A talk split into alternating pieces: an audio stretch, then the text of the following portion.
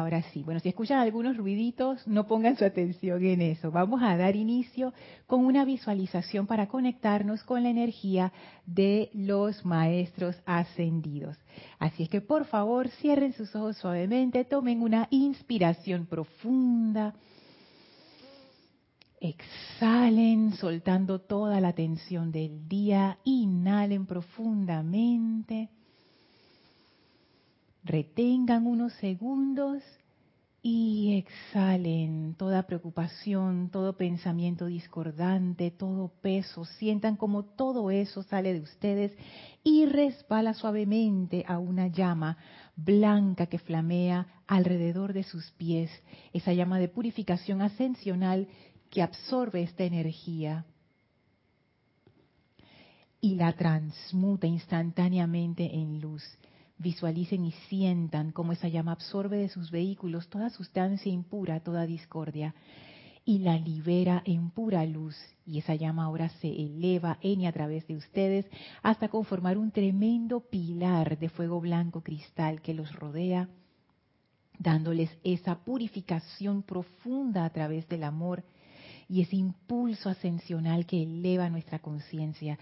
Sientan cómo esta llama se carga con la esencia de la llama de la resurrección que acelera la actividad vibratoria de nuestros vehículos, de nuestras conciencias, de nuestra energía, permitiéndonos conectarnos fácilmente con la presencia de Dios en nosotros y con la conciencia plena y maestra del amado Serapis Bey, jerarca del retiro de Luxor reciban su presencia con gran amor, permitan que su radiación los llene y se expanda a través de ustedes, envíenle su bendición al Maestro y sientan como el Maestro les envía su bendición lleno de gratitud, lleno de amor, lleno de alegría de vernos una vez más en su hogar. El Maestro abre frente a nosotros un portal y nos invita a atravesarlo ese portal que nos conecta con el sexto templo y al atravesarlo estamos en ese desierto hermoso con el camino dorado en medio y nos esperan dos magníficas y poderosas damas, la amada maestra ascendida Nada, nuestra anfitriona en ese templo dentro del templo y la amada Madre María, arcangelina del quinto rayo, verdaderamente una maestra llena de gracia y avanzamos para estar ahora dentro de su abrazo, dentro de sus auras, dentro de su luz magnífica, llena de esa gracia y abrimos nuestra conciencia y corazón para recibirla plenamente. Les enviamos nuestra bendición y nuestro amor a estas maestras ascendidas. Gracias por esta enseñanza y por el gran privilegio de entrar en contacto con sus conciencias y vamos a permanecer junto a ellas en este estado de comunión amorosa mientras dura la clase. Tomen ahora una inspiración profunda, exhalen y abran sus ojos.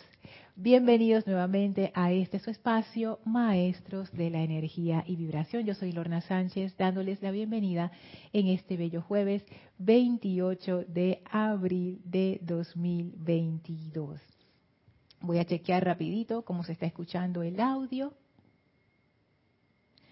Mm, parece que está bastante bien.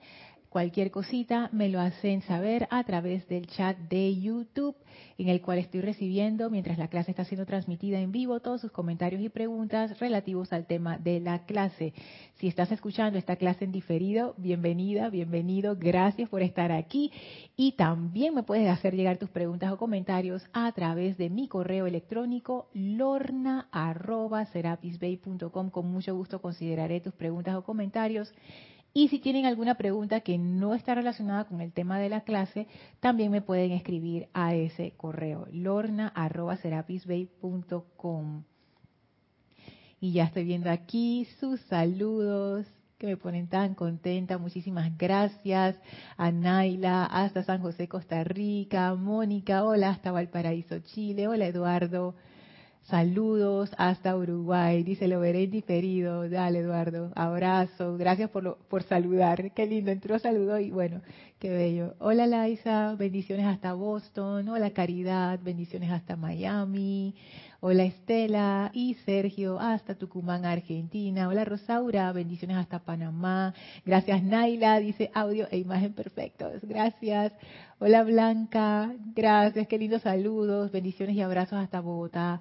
Marleni, bendiciones hasta Perú, Tacna. Qué bello jardín lleno de mariposas, flores. Ay, qué bello música. Dice, qué alegría estar aquí. Para mí también es una alegría. Hola Patricia, saludos hasta Santiago de Chile. Hola Flor, bendiciones hasta Puerto Rico. Gracias por los corazones de llama triple. Hola Mavis, también gracias por los corazones, bendiciones y abrazos hasta Córdoba, Argentina. Hola Celio, Celio, bendiciones. Dice, en mi compu se siente bajo el volumen. Ok, acá yo lo tengo un poco alto, si lo subo un poco más va a reventar un poco. Déjame darle un poquitito más y me avisan si está bien o si está demasiado alto. A ver, Celio, ¿cómo lo escuchas ahora? Hola, Raxa, saludos y bendiciones hasta la bella Nicaragua. Hola, Virginia y Dante, saludos hasta el grupo Kuzumi en Guadalajara. Bendiciones al grupo Kuzumi, no solamente para ustedes, sino para todo el grupo Kuzumi al cual le tenemos tanto cariño. Gracias por reportar sus sintonías, gracias por mandar sus saludos, muchísimas gracias a todos. Muevo lentamente el micrófono para evitar ruiditos. Y bueno, como se pudieron dar cuenta, está eh, la invitada especial en, esta clase es la amada Madre María, la maestra ascendida nada, bueno, ella, ella, es ya nuestra anfitriona oficial del sexto templo, pero la amada Madre María está con nosotros. Pienso que no es una coincidencia, nada lo es, que justo ahora estamos pasando por ese periodo dentro de la radiación del templo de la resurrección, en donde ella es una de las jerarcas, el otro jerarca es el Maestro Ascendido Jesús, y justo ahora estamos considerando esta enseñanza con respecto a la gracia, y la gracia es una de las cualidades que la amada Madre María encarnó plenamente.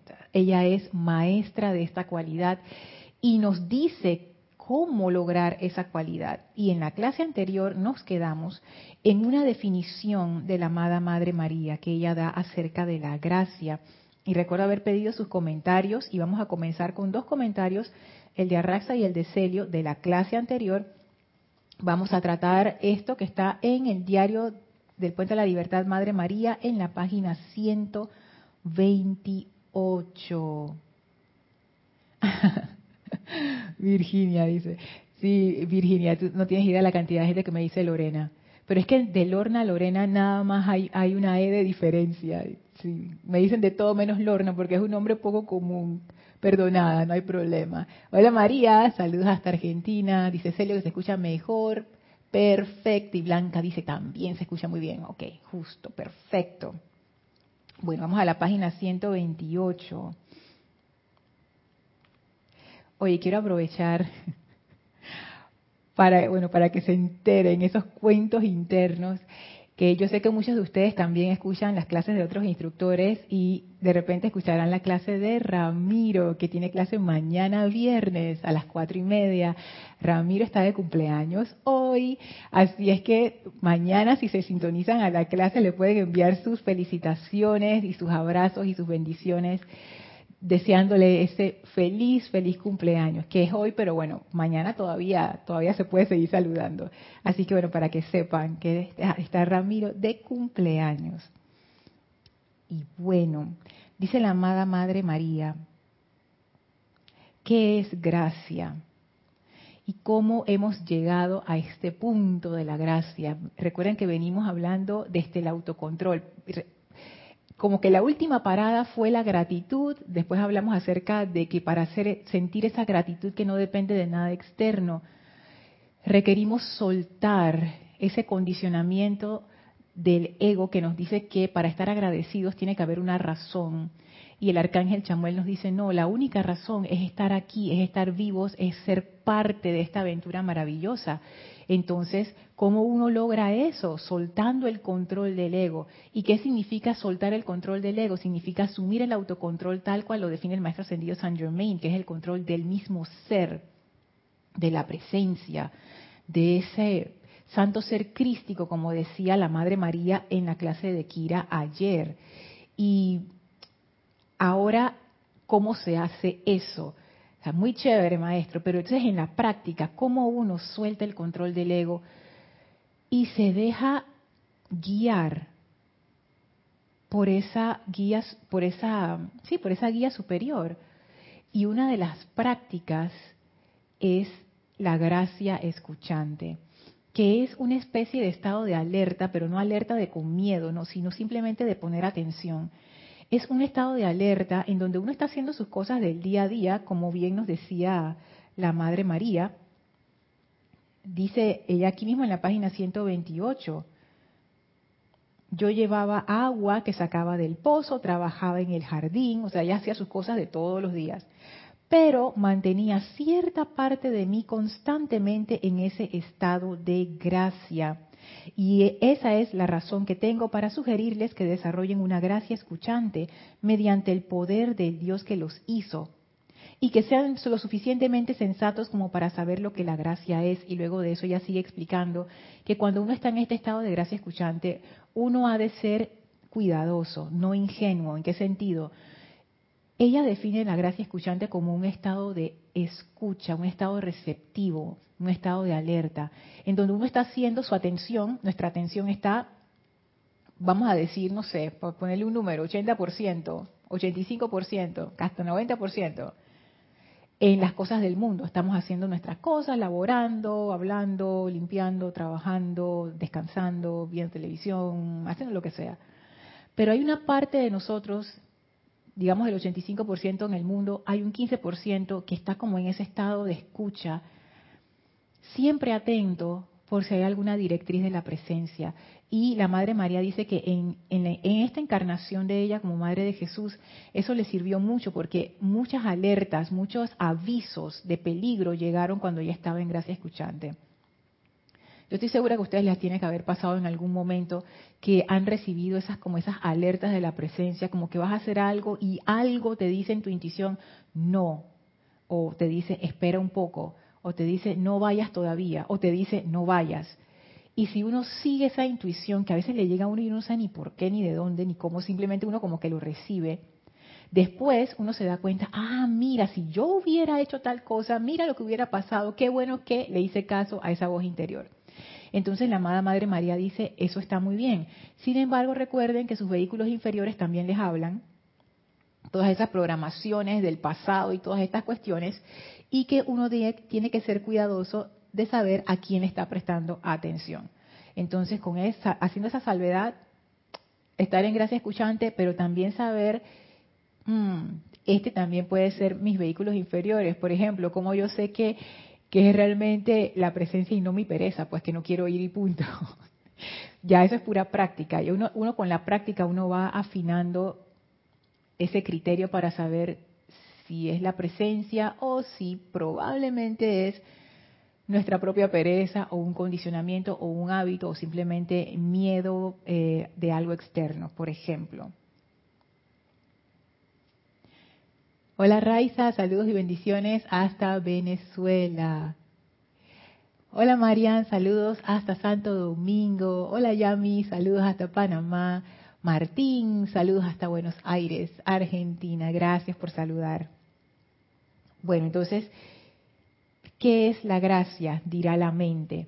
Y lo primero que quiero traer nuevamente, porque lo vimos en la clase anterior, es que la Madre María hace referencia a esto ¿Quién es la que pregunta y quiere que le den definiciones? Es lo que los maestros llaman el intelecto.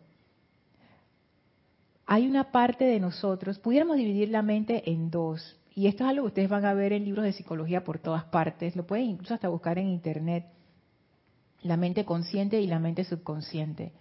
La mente consciente si lo pudiéramos comparar como si fuera tamaño, aunque esto no tiene tamaño, la mente, la mente consciente es pequeña en comparación con la subconsciente. Y ustedes de seguro habrán visto esa gráfica en donde hay un iceberg y la puntita que sobresale del agua se le, se le, eh, se le compara con la mente consciente. Pero la parte grande del iceberg, que es la que uno no ve, que es la que está debajo del agua, se la compara con la mente subconsciente. Y la mente subconsciente es mucho más poderosa. en la mente subconsciente realmente la parte verbal, esa parte intelectual no está. Hay otras, ella tiene otras características. Es muy poderosa, igual que la mente consciente. Ambas son súper poderosas, pero tienen formas de funcionamiento diferentes. La mente subconsciente más bien trabaja por sensación, por sentimiento, por la parte cualitativa intangible. La parte consciente, que es el intelecto, que es donde generalmente nosotros habitamos y es la parte que nosotros identificamos como yo, esa parte es verbal, esa parte es cuantitativa, esa parte compara y separa y categoriza. Y esa es la parte que va a preguntar, ¿qué es gracia? Porque esa parte de nosotros quiere que todo se lo definan con base en palabras que uno pueda entender. Sin embargo, y yo, yo me confieso, yo soy muchísimo así y algo que yo he aprendido en la enseñanza es darme cuenta que la mente consciente no es como que dice la reina, sino que ambas tienen su función y la mente consciente tiene, tiene su gran poder, pero no es lo máximo. Ella te puede llevar hasta cierto punto, pero de ahí no puede pasar. Y el hecho de que uno entienda las palabras no quiere decir que uno comprende algo. Entonces, esto de qué es gracia, podemos caer en la trampa de querer que nos los definan con palabras tal cual. Yo, hasta hace poco, yo tenía esa tendencia porque yo pensaba que todo se debía poder entender con la mente consciente. Y me he dado cuenta que no, no todo se puede entender con la mente consciente. Ella, ella tiene sus limitaciones. Yo era una de las que me rebelaba contra eso y decía, no puede ser, todo se puede explicar. No, hay cosas que no se pueden explicar. Y un ejemplo que también puse en la clase anterior es cómo tú le explicas a alguien a qué sabe un mango si nunca lo ha probado. Por más explicación verbal que tú des, no hay, hasta que se me hizo la boca agua, oye, no hay, no hay forma, no hay forma de que tú le transmitas a alguien el sabor, la sensación de comerse un mango, a menos que la persona tenga la experiencia. Y la mente subconsciente es de eso, de tener la experiencia. También hay otra mente que pudiéramos llamarle la mente superior, que los maestros se refieren a eso como la, parte crística, que es otra forma de funcionamiento de la mente que a la cual poco tenemos acceso, pero está allí. Y esa es la parte creativa, la parte intuicional. Entonces, ellas tres están conectadas. Todavía nos falta desarrollar que esa conexión sea unificada, que podamos pasar de una a la otra sin problemas. Ahora estamos como quien dice trabados en la mente consciente, casi ni nos acordamos de lo que pasa en la subconsciente o ni nos damos cuenta y ni sabemos que la mente superior existe. Pero bueno, para allá vamos. Entonces hay cosas que solamente se pueden comprender teniendo la experiencia y una vez que uno tiene la experiencia ya no se puede explicar. Por eso que los grandes maestros espirituales de todas las épocas siempre hablan como en términos de paradojas y de historias, tratando de, transmitir de alguna manera esa enseñanza que ellos han percibido con su mente superior, pero que cuando uno desciende al plano de las palabras es difícil de transmitir. Y por eso ellos usan el, recurso de historias, porque en una historia tú te involucras en la historia y es como si tú la estuvieras experimentando. Es como lo más cercano a llevarte a una experimentación sin experimentarlo tú directamente. ¿Qué es la gracia? dirá la mente. Dice la Madre María. Y ella misma responde, pues es la capacidad de escuchar al poder de Dios y consciente y positivamente rechazar los poderes del mal. Esa definición de gracia, díganme ustedes, seguro que nadie se la esperaba. Yo no me la esperaba. La primera vez que yo leí eso, yo dije que, tienen que ver los poderes del mal. O sea, yo me imagino a la Madre María, o me imaginaba, porque ya no tengo esa idea, yo me imaginaba a la Madre María con toda esta, con toda esta imagen que se le da en la tradición cristiana, que esta señora con su manto, que siempre tiene una cara angelical y dulce, y que a veces está cargando un bebé, y tú sabes, ¿no? Que no mata una mosca, que está ahí en todos los altares llena de rosas, pero ya pues, y que la gente le pide un montón. En Latinoamérica la devoción a la Virgen es enorme, enorme. Y la gente va Yo, yo he visto en las iglesias gente que va a incluso a hablar con ella. O se paran allí frente a la imagen y empiezan a, conversar con ella, a tener esa comunicación con ese aspecto de la madre, que es algo tan importante. Eso de alguna manera balancea el, la, la tendencia patriarcal en las religiones. Siempre hay un aspecto femenino, porque quitar ese aspecto femenino saca de balance cualquier, cualquier religión realmente. Siempre se requiere ese aspecto de la madre. Entonces ella es una figura muy importante, por lo menos en nuestra, en nuestra herencia cultural. Pero siempre, o sea, tú nunca vas a ver la Madre María, que con una postura de guerrera en ningún lado. No, ella no, no. Ella te la vas a ver con su mantito azul, tranquilita, sentadita, reposando, con una cara dulce. Y entonces cuando yo empecé a encontrar esta enseñanza aquí, en, aquí en, la enseñanza de los maestros ascendidos, y empecé como a, entrar en contacto con su conciencia, me di cuenta que si bien es cierto que ella tiene, tiene un lado muy dulce, esta señora tiene una fuerza, pero, pero fuerza de verdad, y un poder de comando impresionante, impresionante. Es más, esta es una hipótesis, porque no lo dice en los libros y no lo dice en la Biblia tampoco, pero yo creo que ella llegó a la conciencia crística antes que el Maestro Jesús. O sea, ¿cómo tú llegas a la conciencia crística si tú no tienes un ejemplo, como quien dice, para llegar a esa conciencia? Yo creo que ella era Cristo antes de que Él fuera Jesús el Cristo porque las cosas que ella hizo, el sostenimiento que ella brindó, el amor, wow, o sea, la fuerza, y lo hizo igual que la maestra ascendida nada, en silencio. Ella es como una figura extra dentro de la religión cristiana. O sea, todo el foco está en el maestro ascendido Jesús, la Madre María como para pedirle cosas, pero no, no se le representa como esta figura poderosa, sino como una adicional, pues. Y ahí vemos con esta enseñanza cuando ella define la gracia en función de poder, a mí eso me dejó, yo, yo por muchos años yo no pude entender esta definición de gracia. Y ahora con ustedes he empezado a comprender por dónde va la cosa. Es la capacidad de escuchar al poder de Dios y consciente y positivamente rechazar los poderes del mal. Poder y poder.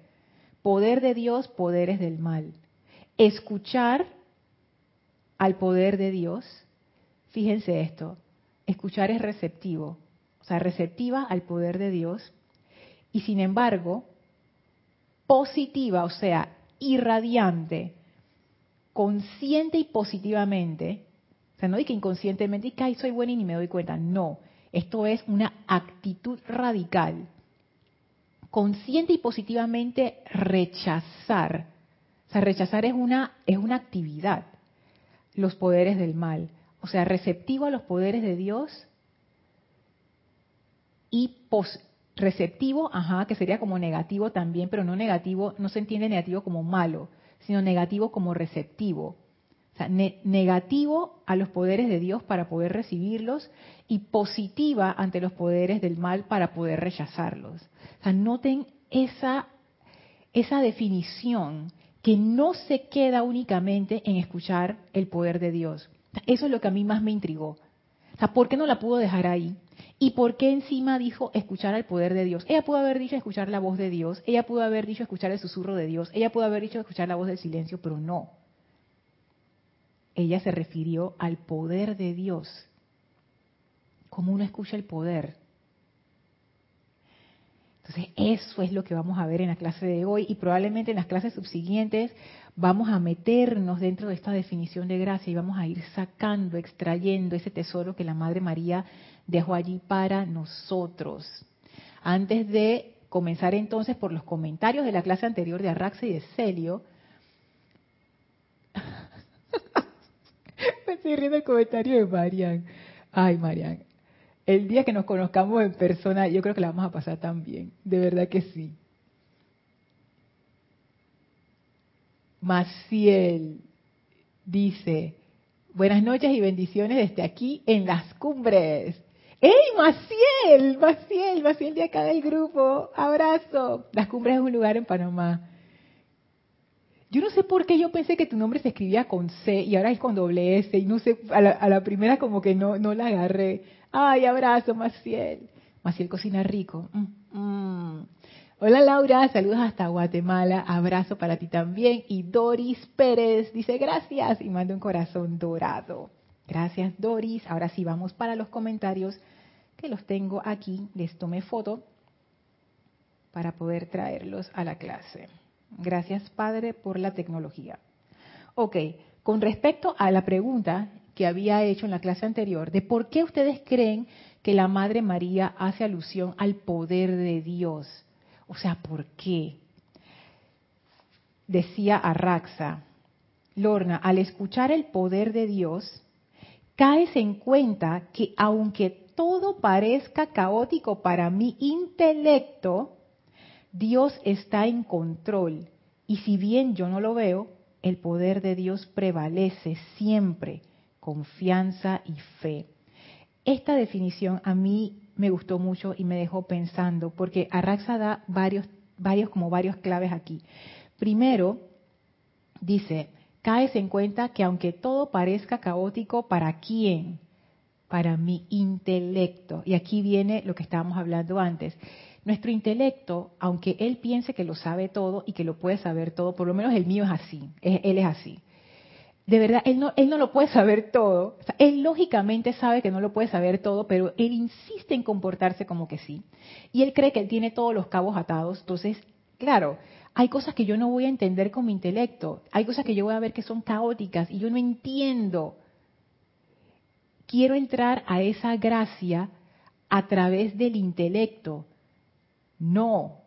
Y eso es una de las primeras cosas que a mí me saltó este comentario de Arraxa, que, a mí, que a mí me estremeció, te voy a decir Arraxa. Yo no puedo entrar a la gracia a punta de intelecto, porque mi intelecto siempre se va a revelar. No vamos a decir revelar, él tiene su propio plan, él tiene su propia forma de ver el mundo, su propio esquema. Para entrar a la gracia necesitamos como aquietar esa parte para poder escuchar, porque en tanto el intelecto esté activado, hablando, hablando, hablando, hablando, hablando y dándonos todas las hipótesis y las ideas y las no sé qué, no vamos a, poder estar en ese aquietamiento que nos permite escuchar. Esa fue la primera. Lo otro que dice Arraxa es que, aunque todo parezca caótico para mi intelecto, Dios está en control. Esta parte, esta frase que parece tan inofensiva, no lo es esto tiene que ver con las cualidades que Arraxa menciona al final del comentario, confianza y fe. Aquí, Arraxa salta de la parte del intelecto y pasa a la parte de la experimentación, en donde ya no hay una explicación intelectual al respecto. ¿A qué me refiero? Voy a dar un ejemplo para que se entienda bien uno puede estar atravesando por una situación bien caótica con respecto a otras personas. Vamos a decir que otras personas te ven y dicen, oh Dios, Lorna, estás pasando por esta situación tan difícil, no sé qué. Pero yo puedo estar en un estado de conciencia de gran paz. O por lo menos de una serenidad bastante buena. Porque estoy en ese estado de gracia escuchante. Y en ese estado de gracia escuchante, a quien yo no estoy escuchando, que es la otra, a quien no estoy escuchando. No estoy escuchando las sugestiones de otros, como decía Kira ayer en, la clase, no estoy reflejando esas sugestiones. No estoy escuchando las sugestiones de mi propio eh, intelecto que me dice, no, eso no puede ser, no hay forma de salir de aquí, estamos atrapadas, ah, esto es horrible, el mundo se va a acabar. No. Yo estoy, ese estado de escucha es un estado en donde yo he soltado ese control del ego del cual ya hemos hablado y me he sumergido en esto que dice Arraxa. Dios está en control y si bien yo no lo veo, el poder de Dios prevalece siempre. Me he sumido en una gran confianza. He escogido confiar en esa presencia, pero no desde un punto de vista vacío intelectual, sino que uno llega a un punto, y esto también les tiene que haber pasado, hay veces que las situaciones a uno lo, presionan tanto que uno llega a un punto donde uno dice, me rindo, me rindo, ya no sé qué hacer, no hay nada que hacer, amada presencia, viste, ahí es donde uno se rinde, porque uno tiene que llegar a ese punto, pero bueno, amada presencia, dale tú, dale tú. Y en ese momento, ¿qué es lo que uno hace? Uno quita su atención del ego, que se manifiesta bastante a través del intelecto, y uno permite que sea la presencia que haga lo que tiene que hacer. Es más, uno rinde hasta la expectativa del resultado. De que todo se va a resolver. No. Si se resuelve o no se resuelve, amada presencia, que se haga tu voluntad. Que se haga tu voluntad, que siempre va a ser el bien, aunque yo no lo entienda. Ahí estamos hablando un estado de gracia escuchante. eso es un estado muy poderoso. Me gustó cómo Arraxa trajo la parte esa del rayo azul. El poder es una de esas cualidades que se asocia con rayo azul. Y me encanta porque no solamente Arraxa trajo esa cualidad de rayo azul, sino que trajo otras cualidades de rayo azul como la confianza y la fe, que no se desarrollan a punto de creencia ciega, se desarrollan a través de la comprobación y la experimentación de la fuerza de esa presencia en nuestras vidas. O sea, eso hay que sentirlo y experimentarlo. Y así es que uno, dice, ah, ok, ya lo siento. Más que lo entiendo, lo siento. Y esas cualidades le dan como una, no sé, como, como una cualidad especial a esa gracia escuchante. Le dan como un, no sé, como una radiación adicional, en donde esa gracia escuchante no es, no es una actividad pasiva, como yo pensaba que era, porque yo digo, ah, receptivo, escuchar. No, no es una actividad pasiva. Se convierte en lo otro que dice la amada Madre María. Y ahí fue que yo lo comprendí. No es solo la capacidad de escuchar al poder de Dios, que es aquietar el intelecto, aquietar esa mente que habla, aquietar las sugestiones para poder escuchar, sino es que es consciente y positivamente rechazar los poderes del mal, que es a lo que se refiere a Raxa cuando dice, aunque yo no entienda qué es lo que está pasando, yo confío que la presencia sabe. Confío. Ya. Esa confianza que ustedes creen que es, es lo que ella dice aquí, consciente y positivamente rechazar los poderes del mal. Y tendríamos entonces que hablar de qué es mal. ¿Qué es el mal? ¿Qué ustedes piensan que es el mal? Voy a los comentarios, después voy al comentario de Celio en la clase anterior. A ver, si no hay comentarios nuevos, así que voy de una vez al de Celio y les, les dejo con la pregunta, ¿qué es mal para ustedes? ¿Qué significa eso? En la clase anterior, Celio comentó, dice el poder de Dios, siento que al escuchar a María hablar del poder, despeja los miedos y dudas que pueden surgir al practicar la gracia escuchante. Este comentario de Celio me gustó mucho porque es está relacionado con lo que trajo a Raxa de traer esa, esa, esa capa, esa radiación extra del rayo azul dentro de lo que es la gracia escuchante despeja los miedos y dudas que pueden surgir al practicar la gracia escuchante. ¿Qué miedos y dudas pudieran surgir al practicar la gracia escuchante que uno pensaría que es algo tan hermoso, tan grande, tan precioso? La gracia, la gracia. Y es algo que ya hemos conversado anteriormente y por lo menos a mí es algo que me afecta mucho y que estoy trabajando en eso y es soltar el control de la personalidad, del ego, de la mente. Por lo menos ahí lo veo yo. Si ustedes ven algún otro miedo o duda, vale también. Estoy segura que no es solamente ese, sino que ese es como para mí el más grande, el que yo más me he encontrado, el, obstáculo con el cual más me, la piedra con la cual más me he tropezado. Y por eso lo traigo, pero pueden haber otros. De repente Celio cuando lo escribió estaba pensando en otro tipo de miedo y duda, pero cuando yo lo interpreté, según mi experiencia de vida, yo digo, wow, la gracia escuchante según yo lo veo, no quiere decir que sea así, repito, es simplemente como yo lo veo. Es, una opinión más, ¿no? La gracia escuchante requiere para mí mucho valor. Mucho valor.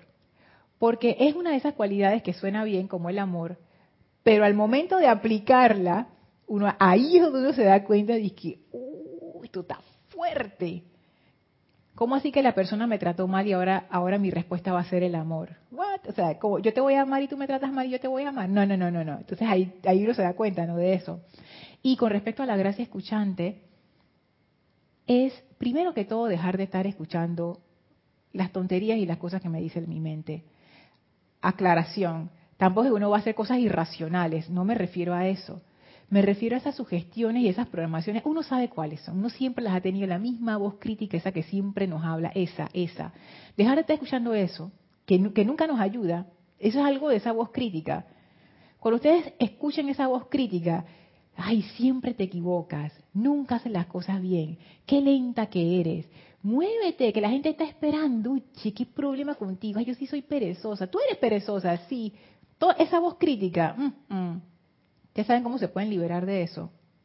Pregúntenle a esa voz crítica, oye, tienes razón, ¿y qué hacemos? Por ejemplo, si te dicen que es que todo lo haces mal, siempre te equivocas, ay, tienes razón, ¿y entonces qué vamos a hacer? Sugiéreme algo, pues. Van a entrar al gran silencio, porque la voz crítica no les va a responder, porque no sabe, porque no sabe, su única función es criticarte no es, no es resolverte. Entonces ahí uno se da cuenta de que yo escuchando esta voz que no me va a ayudar para nada, mejor invoco a la presencia que esa sí tiene la respuesta. Esta, y, no juzga. la voz crítica te critica, pero no te ayuda. La presencia no te critica, pero sí te ayuda. Entonces, escoger, ¿no? Y en el caso de la gracia escuchante, para mí el reto está en dejar de ponerme atención en la voz crítica, en las sugestiones externas, en las sugestiones internas, en el yo no puedo, que no sé qué, y darle esa oportunidad, como decía Raxa, la confianza a ese poder de Dios que se exprese. Escuchar el poder de Dios. A mí me llama tanto la atención eso de poder, porque el poder, ya se lo he comentado antes, uno lo puede interpretar como se interpreta en lo externo, que es que, ah, esa persona es poderosa, o sea, que puede mandar y que, y que hace lo que le da la gana, porque tiene poder. Y generalmente asociamos el poder con el dinero, o con esas cosas. Pero realmente la definición de poder es la capacidad de hacer algo. Por ejemplo, tú te puedes levantar, eso es un poder, porque hay gente que no se puede levantar. O el poder de, pues tienes el poder de hablar, hay gente que no tiene el poder de hablar, no tiene esa capacidad por algún daño en las cuerdas vocales o qué sé yo. Entonces, poder realmente es la capacidad de hacer algo. Ah, yo puedo levantar este teléfono, yo puedo leer este libro, yo tengo el poder de hacer eso. Entonces, si lo vemos así, ya se vuelve como más, como más cotidiano. Sin embargo, no deja de ser algo al mismo tiempo misterioso, porque si lo ponemos, si nos podemos a ver esa definición sencilla, el poder de Dios es la capacidad que tiene esa presencia de Dios de hacer algo. Y escuchar el poder, ahora estoy como estirando un poco la definición, así que tómelo con un grano de sal, estoy estirando un poco la definición. No solamente es como quien dice estar receptiva a eso, a eso, perdón, que yo pueda recibir, sino que yo me convierto en una conductora de ese poder. Y ven ahora cómo la gracia empieza a tomar otro cariz. O sea, no solamente escuchar como uno entiende escuchar, sino entrar en esa receptividad que te permite conducir el poder de la presencia a través de ti. Uno se convierte en un cáliz, en ese, en ese cáliz a través del cual esa ese néctar divino de la presencia se vierte y se expande. Y recuerdo que esté en una clase comentó algo de eso, que el sexto rayo era como esa capacidad de Dios como conductor. Y aquí yo lo veo. Dentro del sexto rayo, en la gracia escuchante, la gracia escuchante nos hace vehículos. ¿Pero vehículos de qué? Vehículos del poder de Dios. O sea que no solamente es una actitud receptiva, sino que es una actitud de acción.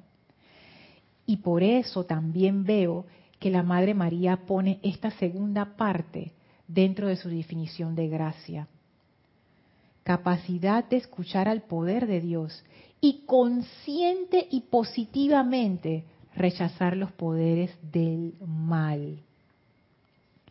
Voy a ver qué hay acá en los comentarios. Dice Flor, el mal es todo lo que me aleja de la presencia o me desconecta de la presencia. Ok. Ah, Mariana hace un comentario con respecto que ya había pedido a la magna presencia yo soy que me definiera lo que era la gracia. Es que, exacto, es que cuando uno piensa definición de gracia, Marian, yo te voy a decir lo que yo esperaba que me dieran en aquellos tiempos cuando yo también estaba intrigada con esta cualidad porque yo no la entendía. Yo dije, pero ¿cómo aplico eso? Entonces yo quería que la presencia me dijera en palabras explicadas una listita de qué paso uno, paso dos, paso tres, cómo yo hago eso de la gracia, no sé qué. Pero en realidad la presencia no te puede explicar en palabras cómo es la gracia. Te puede llevar a experimentar la gracia. Y para experimentar la gracia, ya la Madre María nos dijo cómo se hace.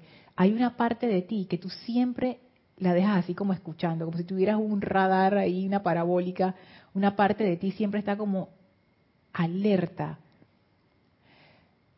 Por ejemplo, una persona que está en gracia escuchante es una persona observadora. La mayoría de nosotros andamos por ahí como que mirando para arriba, mirando para abajo, mirando para todos lados y nunca ponemos atención a nada cerramos la puerta de nuestra casa, damos tres pasos y después di que yo cerré la puerta. Y te regresas para ver si la cerraste. Y si la cerraste, porque no te diste cuenta, porque no pusimos atención. Entonces, alguien que esté en gracia escuchante es una persona que ya tiene cierto control sobre el poder de su atención. Y está, como quien dice, con su atención puesta en lo que está haciendo y en el entorno. No atención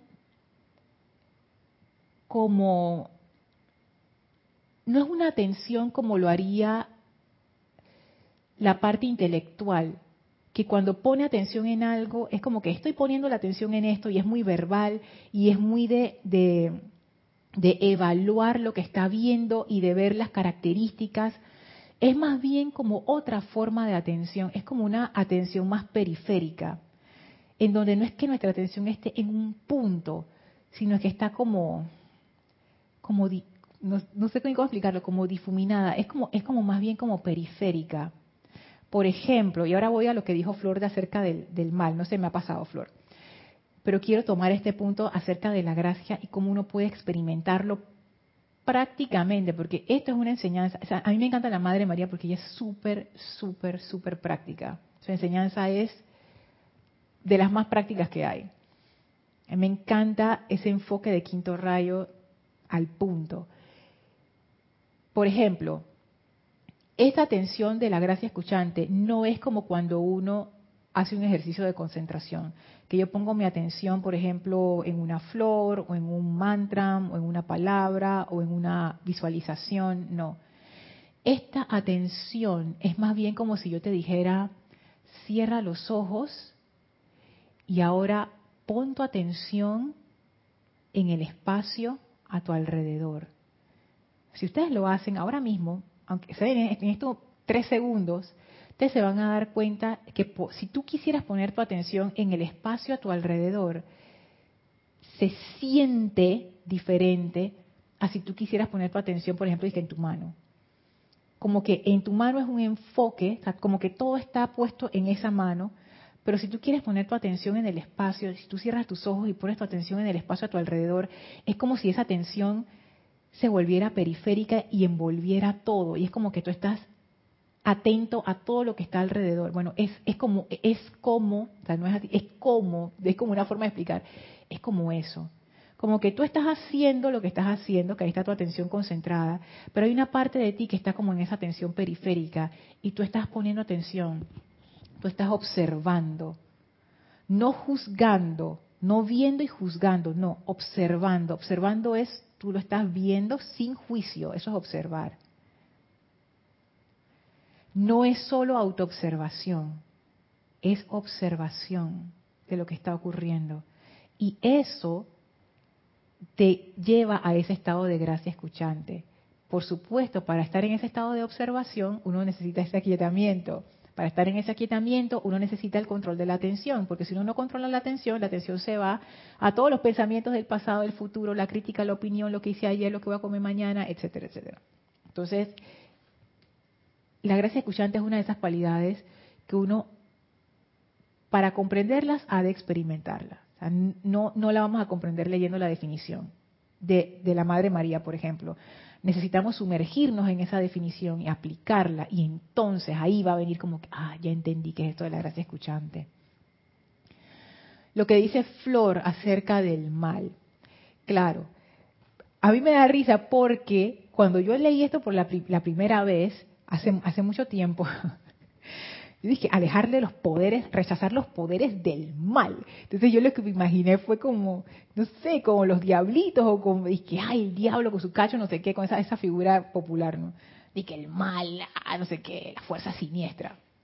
Pero en realidad es como dice Flor, el mal es todo lo que me aleja de la presencia o me desconecta de la presencia. O voy a dar una, una definición que es así como una definición circular, pero funciona. El mal es lo que no te hace bien. Por ejemplo, si estar con una persona te hace bien, qué bueno. Si estar con esa persona no te hace bien, eso es el mal. Y puede ser que otra persona se lleve súper bien con, vamos a decir, fulana de tal. Y para esa persona está bien, pero para ti fulana de tal, mmm, no está bien. Entonces lo que quiero decir con este ejemplo, que eventualmente hay que transmutarlo de fulana de tal, pero lo que quiero decir con este ejemplo es, cuando digo transmutarlo quiere decir que la idea no es que uno quede chocando con fulana de tal, sino que se transmute eso en amor y etcétera, etcétera. Pero la, razón del ejemplo es para que vean que eso del mal es relativo. Lo que es eh, bueno para un niño puede ser malo para un adolescente. Por ejemplo, a un niño, los niños tienen que tener los ojos encima porque los niños así son rápidos como gatos. O sea, tú lo viste, quitaste la mirada, volviste la mirada y el niño no está. ¿Qué se hizo? Si están las puertas abiertas, peor. Si está la puerta principal abierta y se va por la calle, peor, porque los niños son curiosísimos, ellos quieren aprender del mundo, no sé qué. Y a los niños hay que tenerlos controladitos, ¿no? Porque ellos no saben, se pueden hacer un daño, es por esa razón. No, porque uno quiera dominarlo, sino porque, oye, estás velando porque el niño tenga un espacio seguro en el cual desarrollarse. Pero si tú eres un adolescente de 16 años, tú todavía lo tienes en el espacio seguro. esa chica, ese chico necesita tener sus propias experiencias. Porque la adolescencia es el momento donde uno empieza a desarrollar sus habilidades sociales, su criterio, su parte analítica. O sea, tú necesitas más libertad. Entonces, lo que es bueno para un niño puede no serlo para un adolescente. Lo que es bueno para un adolescente puede que no lo sea para un adulto y así. Entonces, esto de malo o bueno es realmente relativo. No es que hace que una cosa sea mala en sí. O sea, las cosas realmente no son malas ni buenas. Depende del uso, depende de la forma de pensar, depende de, la función, depende del momento en que están, se están dando. Y eso es para no eh, como encasillar las cosas, de que, ah, esto es bueno, esto es malo. No. Es como dice Flor, puede ser que en este momento de mi vida, vamos a decir, una actividad laboral me acerque a la presencia. Pero puede ser que esa misma actividad laboral, 10 años más adelante, me está alejando de la presencia. La misma actividad que me acerco me puede alejar. Entonces no ver el mal como, con este susto cuando la madre, madre María dice rechazar los poderes del mal y uno piensa que uno está haciendo como un exorcismo. No. Es simplemente, primero que todo, tener en cuenta qué es el bien. El bien para cada uno de nosotros. Yo quiero ir en esa dirección porque la gracia escuchante es para ir en esa dirección del bien. Y eso no está dicho aquí, pero implícito lleva la idea de discernimiento.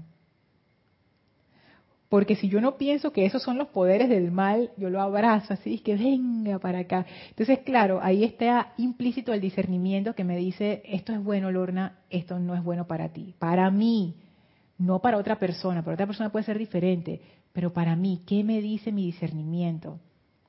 Entonces, esta parte también, o sea, la gracia escuchante eh, tiene como, como muchas cosas, ¿no? Muchas, muchas facetas, muchos ángulos. Y es bueno examinarlos todos. Gracias, Flor, por tu, por tu comentario. Hola, Alonso. Saludos hasta Manizales, Colombia. Dice Celio, la verdadera comprensión que está más allá de la comprensión del intelecto es la práctica de la enseñanza. La experiencia expande la sabiduría. Así es, es poner en práctica la enseñanza. O sea, no, es que no hay otra forma realmente. Y yo me atrevo a decir, Celio, o sea, tal cual, que si uno realmente quiere avanzar, por lo menos en la enseñanza de los maestros ascendidos, esa parte práctica uno tiene que agarrarla en serio. Porque solamente leyendo uno puede caer en la, en la ilusión de que uno entiende, pero en realidad uno no comprende. Y uno se da cuenta que no comprende cuando llegan los momentos difíciles en la vida de uno y uno no sabe ni qué hacer. Cuando uno ha puesto en práctica la enseñanza, uno puede estar triste y golpeado, pero uno sí sabe qué hacer. Y uno busca el refugio en la presencia. Y las cosas, como dice Arraxa, pueden ser caóticas afuera, pero ya tú sabes dónde poner tu atención. Y ese centrar tu atención en la presencia hace que tú te ancles de una forma tan especial que tú puedes estar dentro de un tornado, pero en el centro del tornado, el ojo de la tormenta, ahí las fuerzas están balanceadas, ahí, ahí hay paz. Las ráfagas están afuera de ese pequeño círculo de paz. Esto es bien interesante, eso, eso realmente ocurre en los tornados. El centro mismo, el ojo de la tormenta, es como si no estuviera pasando absolutamente nada pero en la periferia es donde están las ráfagas mortales. Entonces uno puede estar de afuera, la gente piensa que tú estás en un tornado, pero tú estás en el centro. ¿Qué pasa cuando uno no tiene la atención en la presencia y se deja llevar por las ráfagas? Te sales del centro y ahí sí te das tu arrastrada y todas las energías discordantes te, te dan tu revolcada. Entonces, esa es, esa es una de las, yo pienso que es de una de las prácticas y las comprobaciones más importantes que uno ha de hacer temprano cuando uno comienza su sendero. Ir en busca de esa presencia yo soy, que no puede ser definida, pero sí experimentada. ¿Qué es esa presencia? Así como decía Marían, que ella le pidió a la presencia, oye, yo quiero comprender esto de la gracia, ¿qué es? Esos llamados siempre son respondidos, siempre. Lo que pasa es que a veces uno no se da cuenta porque generalmente cuando uno pide enseñanza a los maestros ascendidos o a la presencia, la respuesta viene como una experiencia de tu vida, no viene como un libro. A veces, a veces viene como un libro, pero la mayoría de las veces viene como una experiencia. Depende de lo que uno pregunte. Y si es como una de estas cosas, como ¿qué es la presencia? ¿Qué es la gracia escuchante? Te va a venir a través de una experiencia para que tú lo puedas comprobar y sentir por ti misma y decir, ah, entonces ya lo comprendí pero hay que saber estar pendiente para poder agarrar esas situaciones que no son malas, son situaciones cotidianas muchas veces. O sea, no piensen que, todos dicen que ahora me van a estremecer, no. Situaciones cotidianas, pero les digo de lo más cotidiano. Hay veces que uno puede recibir grandes lecciones de sabiduría. Por ejemplo, viendo un animalito en el patio de tu casa hay veces que uno recibe la enseñanza así, como de la nada. Hay veces que uno está admirando una flor y págata, ahí llega la enseñanza a través de la experiencia y la flor se convierte como en una metáfora y una analogía y tú comprendes cosas que de otra manera no hubieras comprendido gracias a ese elemental y gracias porque estabas en esa actitud receptiva en ese momento, se descargó la enseñanza. Entonces aprovechar esas oportunidades que también tiene mucho que ver con estar en gracia escuchante. Dice Laisa, magnificar el bien en todo. Las apariencias imperfectas que vemos es parte de estar en gracia escuchante. Gracias por ese punto, Laisa, porque de seguro tú has leído la enseñanza de la Madre María ahora y que no, wow, porque te cuento. Esa es una de las enseñanzas que ella más trae. Magnifiquen el bien, magnifiquen el bien, magnifiquen el... Lo dice como mil veces. Por lo menos en este libro, en el diario El Puente de la Libertad, Madre María no se cansa, no se cansa. Magnifiquen el bien. Ay, amada Madre María, pero mira esta situación, qué desastre. Magnifica el bien, magnifica el bien. Y ustedes se podrán dar cuenta que eso de magnificar el bien es un desafío. Es un desafío, porque lo que uno quiere es quejarse y sentirse pobrecito y echarse a llorar y que la gente te recoja por ahí. No. La Madre María no anda con ese cuento. Por eso es que les digo que ella, a pesar de ser, a pesar de que la imagen que han construido de ella en la tradición cristiana es una imagen así como de docilidad, como que yo no hago, yo como que no mato una mosca, como que estoy aquí sentadita. En realidad, al igual que el Maestro Ascendido Jesús, este es un ser de gran poder. Este es un ser de gran poder. Y ella no anda con cuentos. Ella de una vez te va diciendo, rechaza los poderes del mal. Ella ni siquiera te, ella ni siquiera te pregunta, dice, bueno, vamos a ver si puedes rechazar los poderes del no. Ella asume de salida, eso es lo que tú vas a hacer. Ay, Madre María, pero yo no sé si yo puedo rechazar. ¿Cómo que tú no sabes si puedes rechazar los poderes del mal? Pero ¿cómo lo hazlo? Pero yo no sé cómo se hace. Hazlo. Pero ¿cómo se aprende a rechazar los poderes del mal? Haciéndolo. Tú sabes que es mal en tu vida. Todos sabemos que hay una cosa que uno dice, esto es malo para mí, pero lo sigo haciendo. ¿Por qué uno lo sigue haciendo? Porque hay una recompensa detrás de eso, aunque nosotros sepamos que, no, es, no es bueno para nosotros. Y la Madre María se va de frente con eso y te dice, ¿qué estás haciendo? Entra, en gracia escuchante, invoca ese poder de Dios y ahora rechaza los poderes del mal. Dale. Pero es que nosotros queremos hacerlo desde nuestro intelecto, desde la pequeña personalidad. No queremos la ayuda de la presencia, no, no, no. Porque no, queremos que ese mal se vaya, es parte de nuestra vida, es, parte de lo que somos. Y la Madre María no entra con ese cuento. Es más, si ustedes escuchan la clase de Kira de ayer, wow, la Madre María estaba a otro nivel. Y en algún momento vamos a ver esa clase también porque a mí me fascinó porque ella se fue de frente con esa actitud y que, que yo no puedo, que, lo, que, los poderes del mal me, me, revuelcan, que yo no sé ni qué hacer. La Madre María dice, ¿cómo que tú no sabes qué hacer? Es que tengo un problema y no sé cómo salir de ese problema y tengo ese problema por hace tantos años. Y la Madre María te mira y te dice, ya tú entraste en gracia escuchante. Ya tú le pediste ayuda a la presencia, lo que decía el arcángel Uriel. Tú tienes un problema, pide asistencia. ¿Por, qué estás sufriendo? Si con pedir asistencia se te va a dar la asistencia, preguntémonos por qué no pedimos asistencia. ¿Por qué no entramos en gracia escuchante? Porque una vez que uno entra en gracia escuchante, de verdad lo que va a ocurrir es que viene esa capacidad de escuchar al poder de Dios y uno se convierte en ese poder de Dios en acción. Y una vez que uno se convierte en ese poder de Dios en acción, mira, no hay nada que lo pare. Pero eso, de nuevo, requiere ser ese conductor de la presencia, en donde no hay ese deseo de controlar y de satisfacer mi pequeño deseo personal. Suelta eso, el pequeño poder, para que venga el poder de verdad, que es esa capacidad de hacer lo que sea que haya que hacer. Entonces, esto de la gracia escuchante, para mí ha sido todo un descubrimiento, lejos de ser una cualidad que yo pensaba que era como una cualidad receptiva, es una cualidad súper activa que prácticamente manejas el poder de Dios en tus manos, en tus manos físicas, aquí en esta conciencia. Con razón el amado Jesús y la Madre María hacían lo que ellos hacían. La gente pensaba que lo que ellos hacían eran milagros y lo que ellos eran eran conductores de ese poder de Dios. Yo digo, siempre he pensado que los estudiantes de la luz tenemos muy poco poder. Es una cualidad que nosotros no cultivamos. Pero lo que pasa es que para que ese poder se manifieste hay que dejar ir nuestro poder humano. Entonces eso es lo que nos tiene como trabados. Preferimos nuestro poder humano a ser el conductor del poder de la presencia. Y bueno, ya me pasé. Así es que vamos a dejar la clase hasta aquí. Dice Celio, el mal es una energía que sombrea la luz, llama violeta al mal.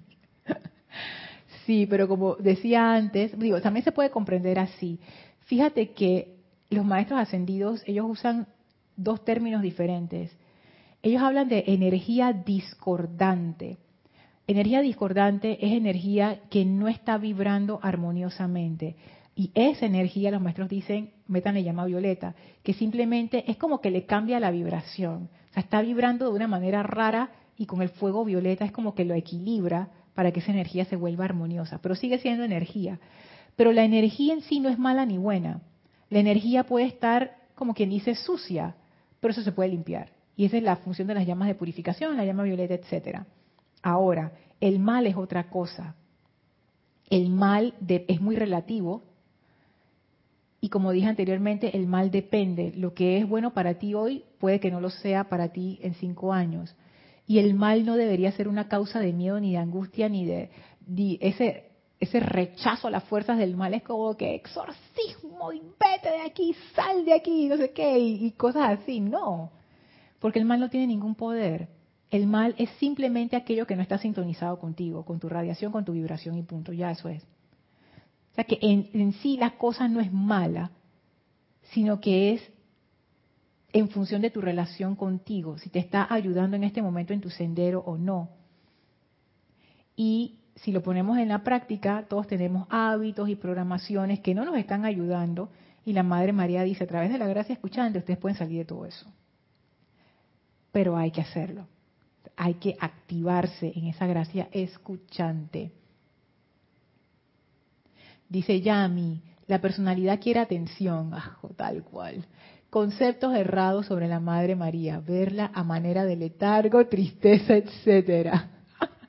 y sí, Yami, cierro con ese comentario de Yami que es, es que es exacto, mira, Yami, tú lo dijiste perfecto. Letargo y tristeza, con una cara, a veces porque yo he visto, hay veces que hacen, han hecho ilustraciones hermosísimas de la Madre María, que a mí me encantan yo tengo un par que he buscado por internet, hay hermosas, hermosas, pero hay muchas representaciones en donde ella sale con una cara así como triste y aletargada y con su carita siempre ladeada y con su batita azul. Entonces, no sé, es como que, como que una doña inofensiva, pues. Y no es así para nada, ella es, wow. Ella de verdad que, que es uno, es uno de mis, de mis maestras favoritas por eso, porque es muy práctica y es radical, igual que lo, igual que era el maestro ascendido Jesús. Esa cosa de que autolástima y pobrecito y, queja y víctima. Estos, estos dos seres, ellos, ellos no conocen lo que eso es. Si en algún momento lo conocieron, en alguna de sus encarnaciones, se deshicieron de eso y entraron directamente al poder de Dios, sin miedo, así se quitaron lo que tenían que quitarse y se fueron a ese poder de Dios. Ojalá que todos podamos hacer eso. Como decía el comentario de Arraxa, con confianza, sin miedo, como decía Celio, si fuera duda, fuera miedo, sí, de lleno a ese poder. Muchísimas gracias a todos ustedes, gracias por sus comentarios, gracias por sus aportes tan importantes. Vamos a despedirnos de la maestra ascendida Nada y de la amada Madre María. Por favor, cierren sus ojos, visualícenlas frente a ustedes, envíenles todo su amor, toda su gratitud. Gracias por esta enseñanza, gracias por esta energía, gracias por compartir sus conciencias con nosotros. Envíenles su amor y gratitud a estas diosas de amor y de gracia y sientan su bendición en y a través de ustedes. Que podamos comprender lo que esa gracia es y podamos ser conductores de ese poder de Dios. Ahora ellas abren un portal frente a nosotros, el cual atravesamos para regresar al sitio donde nos encontramos físicamente, aprovechando para expandir esa actividad y radiación de amor y gracia a todo nuestro alrededor. Tomen ahora una inspiración profunda, exhalen y abran sus ojos. Muchísimas gracias a todos, gracias por haberme acompañado. Yo soy Lorna Sánchez, esto fue Maestros de la Energía y Vibración y nos vemos el próximo jueves. Mil bendiciones para todos. Que pasen una feliz noche.